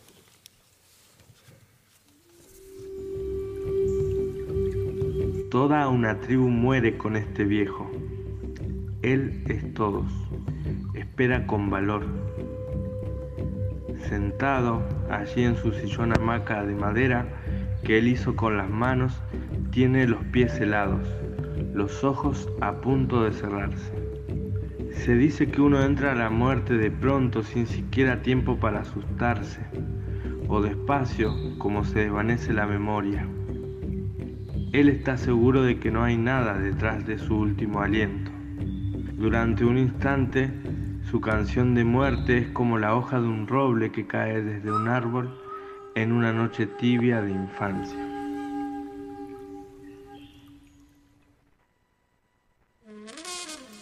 Podemos decir que hay una coincidencia, son todos muy llegadores, ¿no? Los textos. Sí, sí. Hay versos para, para marcar. Totalmente. y, tiene una sencillez este, muy directa, ¿no? Muy directa. Eh, bueno, es una manera muy bella de expresar la, la, palabra, ¿no? Eh, cuando uno encuentra ese tono sencillo, pero... Quedé. Sí, así, bueno. Fantástico. Eh, ¿qué, ¿Qué cosas te dijo? ¿Alcanzaste a leerlo el libro cuando te lo mandé, Clara, o no? Sí, algunas cosas sí. Sí, sí. ¿Qué te pareció? Me pareció una selección hermosa de, poesía y como te decía, esto de, por ejemplo, en este poema el, vínculo con, la muerte me parece eh, excepcional cómo se, cómo se nombra eso, ¿no? Que es tan difícil que es, eh, bueno, poder contar qué sucede con la muerte. Y a través de una cosmovisión, ¿no? Está bueno. Yo creo que el texto va a, acompañar a la gente a ver algunos temas muy cotidianos de otra manera, ¿no? Vos sabés que eh, a, mí me pasó, me, comenzó a pasarme con, eh, con, algunos de los textos, los primeros textos que leí de, eh, Cada cosa importa, y después con una novela que leí, que me vengo replanteando mi esnovismo de lector, tan, con esa visión tan europea, y a veces tan de moda eso de decir que e, ese carácter inefable que tiene que tiene todo y que la palabra no alcanza y que esa contradicción de, de que queremos escribir y no nos alcanza la palabra, que no se le puede poner nombre al dólar, bueno, bueno, yo te quiero advertir que, la decolonización del pensamiento es un camino de ida, así que tened cuidado. Claro. No se puede nombrar.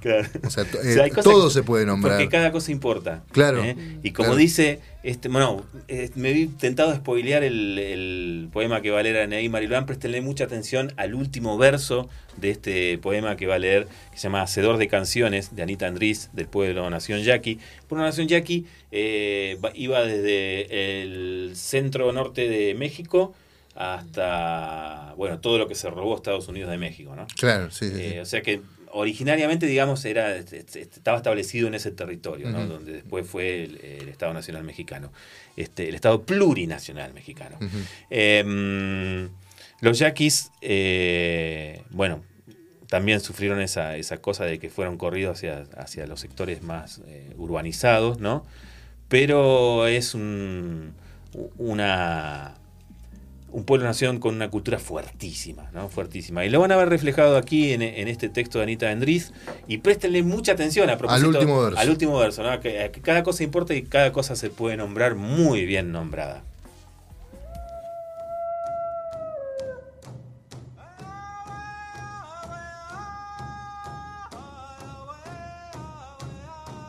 Hay un borracho en la avenida principal desplomado frente a la misión de los evangelios Está soñando con pintos del color del vino y el hielo y tambores que dicen los nombres del viento. El cabello le esconde la cara, pero creo que yo lo conozco. ¿Acaso no hizo canciones que la gente canta todavía en sus sueños? ¿Acaso los coyotes no le pidieron canciones nuevas para darle a la luna? ¿Acaso no bailó toda la noche una vez y rió cuando las mujeres se pusieron tímidas de pronto al amanecer? ¿Acaso no hizo una canción para mí solamente una canción bendita porque la cantaron solo una vez? Si levantara la cara, le vería los ojos, vería si está cantando ahora una canción que disuelve las almas. Pero está todo encogido y todo el mundo camina a su alrededor. Todavía debe tener mucha magia para ser tan invisible. Me acuerdo de él diciendo, hasta el pasto tiene una canción, aunque solo la oiga el viento.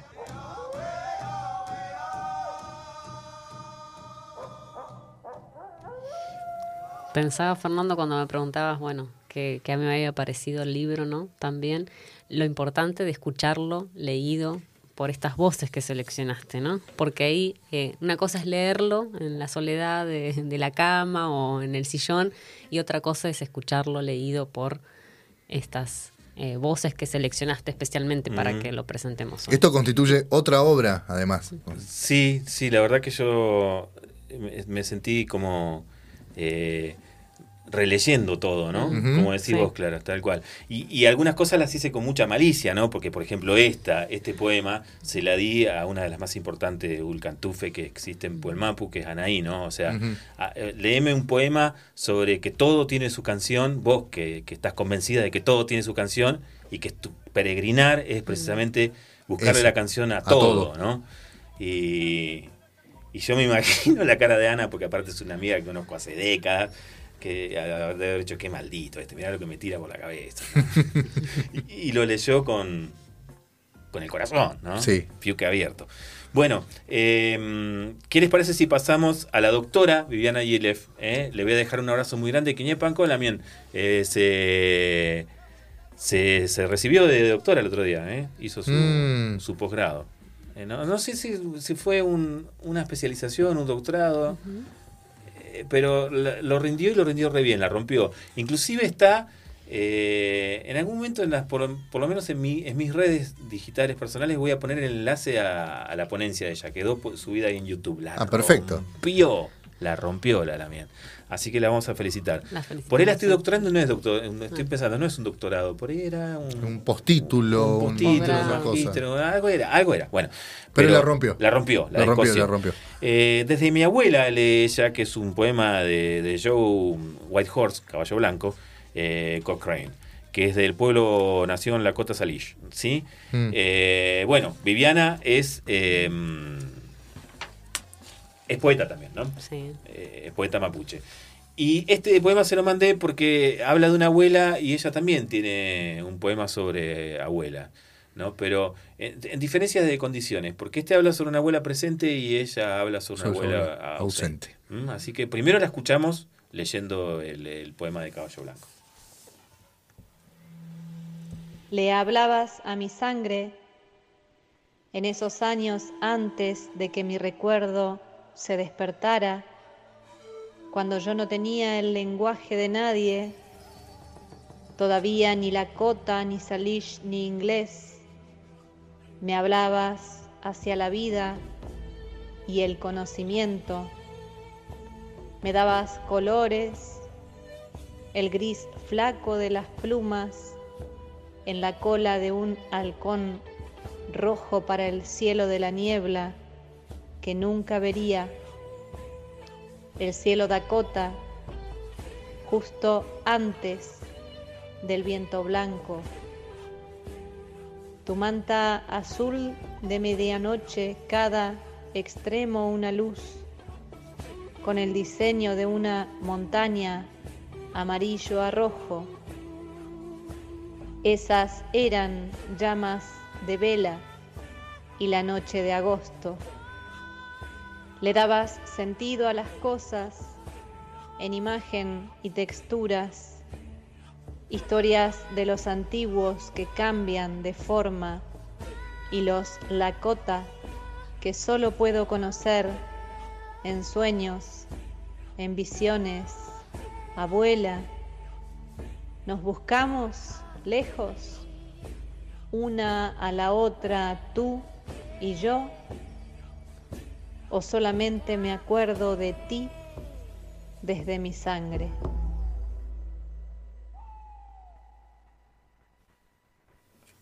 Caramba, ¿no? La volvió a romper. Sí, sí, sí, totalmente. Eh, vamos a recordarle a la audiencia que el libro se llama Cada cosa importa, que es poesía de los pueblos originarios de Norteamérica, que si estás viendo el Facebook, ahí está el libro, te lo está mostrando Clarita, y que eh, se puede pasar a buscar por mala palabra desde el martes. ¿sí? Se, lo pide nomás. Es gratuito. Quiero un ejemplar de, Cada, cosa, importa, de Ediciones Uchaún, en conjunto con Tres Liternautas y la Confe y Aten. Aten, exacto. Eh, antes de pasar al audio de Silvia, hay otro audio más de Viviana Gilev, porque ella también encontró un espejo en, las palabras suerte de... quiasmo, ¿no? ¿Se llama? ¿Así se llama? No sé si vos decís. Bien, doctor, muy bien. Este, que, dijo, eh, yo tengo un poema que habla de esto, pero desde otro lugar, como decíamos hoy, ¿no? Eh, sin contar cómo sale el conejo de la galera, en, vez de una presencia es una ausencia, una ausencia. Pero también viene en la sangre. Escúchalo.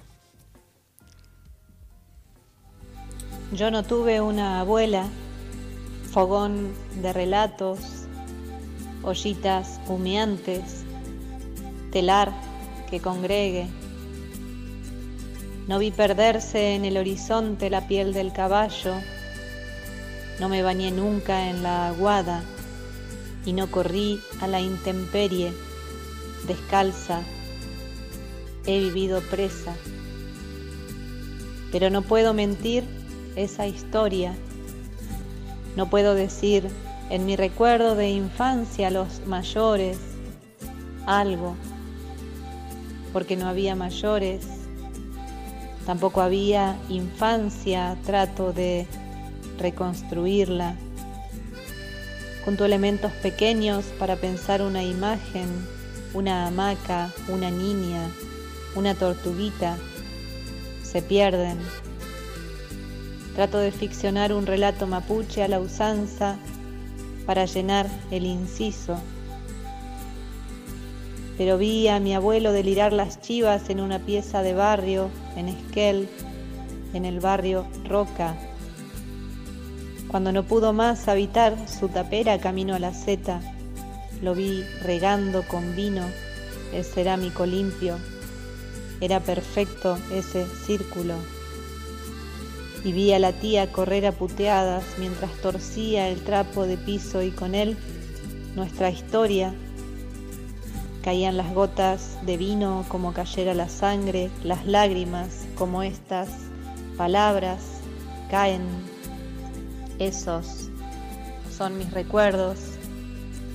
Se teje ahí mi memoria, porque vi eso de niña y pensé, mirá, qué loco el abuelo, y veo lo mismo al trasluz de la historia y pienso cuánto dolor y ternura, mi abuelo, su ofrenda. No sé cómo presentarme. Abro la boca y se traba el tubún, balbuceo el cupalme.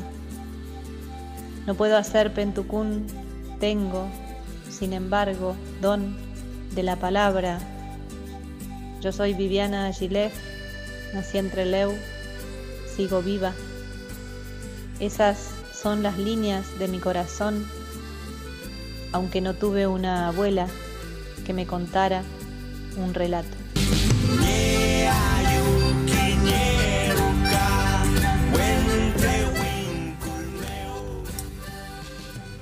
Y la volvió a romper. Sí, sí, quedé con el nudo en la garganta. Bueno, eh, me, gusta de, esta selección de Cada cosa importa y de los textos que nuestros poetas y nuestras poetas en Puelmapu están escribiendo y están presentando y están compartiendo con, toda la sociedad, ¿no? Eh, esta cosa de que por momentos eh, nuestra identidad está muy fuerte y se puede expresar con, mm. muchísimo Nehuen, ¿no?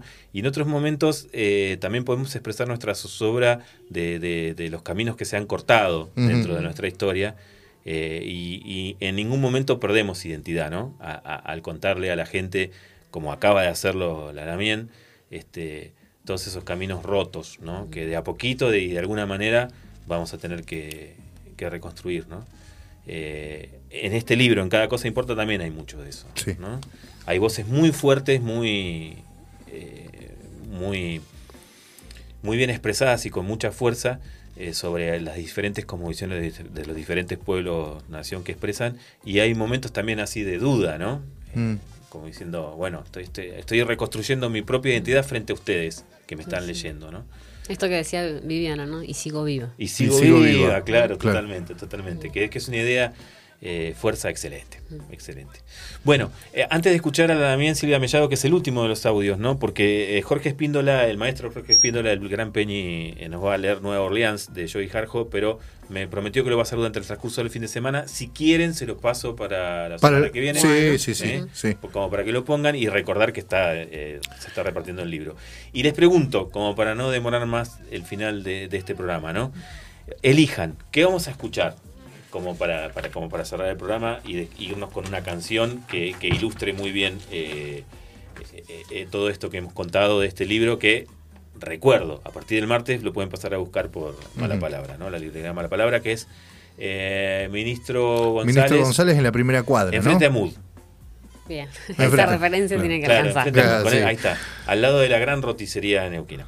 Bueno, eh, yo había seleccionado Atardecer eh, Indígena de Elton John y Bernie Taupin, que está dedicado al pueblo nación Iroqui, eh, que, es la gente de la casa larga, ¿no? de los, tupi. claro, eh, ese es el pueblo Iroqui.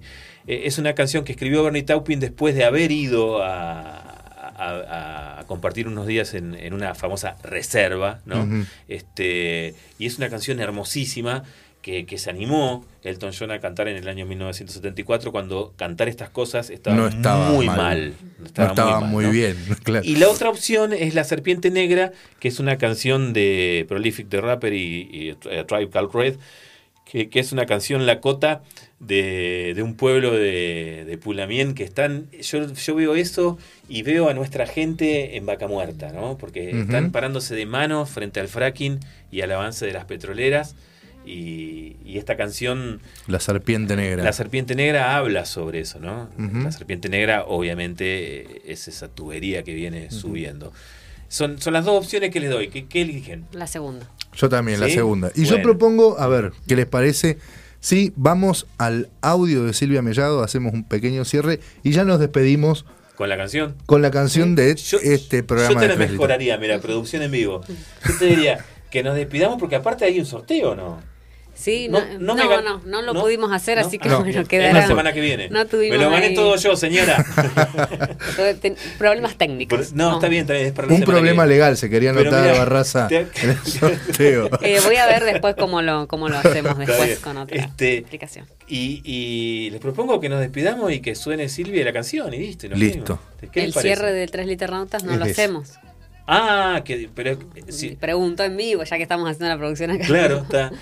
Eh, no, no, no, porque estaría pisoteando una ceremonia. Sí, ¿no? No, no, es un cierre que hacemos. Hagámoslo. No, ahora. no. Bueno, lo hacemos ahora. ¿Sí? Lo hacemos ahora, vamos al audio de Silvia Mellado y después de la, canción. Y, hasta la semana que viene. Y hasta la semana que viene. ¿Quieren así? Digo, yo me metí en la producción. pero me, me, metí en una, en una ceremonia, parece, ¿no? No, no, no. Eh, si estás de acuerdo, hacemos así. Dale. bueno. Eh, bueno, entonces nos vamos a despedir. Te agradecemos mucho, Fernando, que hayas venido a presentar el libro. Les recomiendo a toda la audiencia que, vayan a buscar. Que vayan a buscar Cada cosa importa mala palabra. Eh, este libro hermoso que, como dice el pequeño prólogo que, que inicia, hermanarnos con lo que aquí se cuenta es fundamental, pues en cada verso late un pueblo-nación con su bagaje, su kimun y su territorialidad latente. Hoy en Tres Liternautas, Fernanda, me voy un poquito de tema. Sí, no, no, no, perfecto. Eh, nos recomendó la lectura de Los topos de Félix Brusone, conversamos con Eugenia Almeida y en la sección Subutraún presentamos el libro Cada cosa importa. Eh, escuchamos a Martín Raninqueo, Liliana Ancalao, Anaí Mariluán, Viviana Gilet, Lexaru Nahuel y a continuación a Silvia Mellado. Saludamos a toda la comunidad alternauta que siempre nos acompaña cada viernes y nos vemos el viernes en Tres Liternautas por Radio Megafón, la radio donde las ideas suenan fuerte. Veo caí al fulamiento.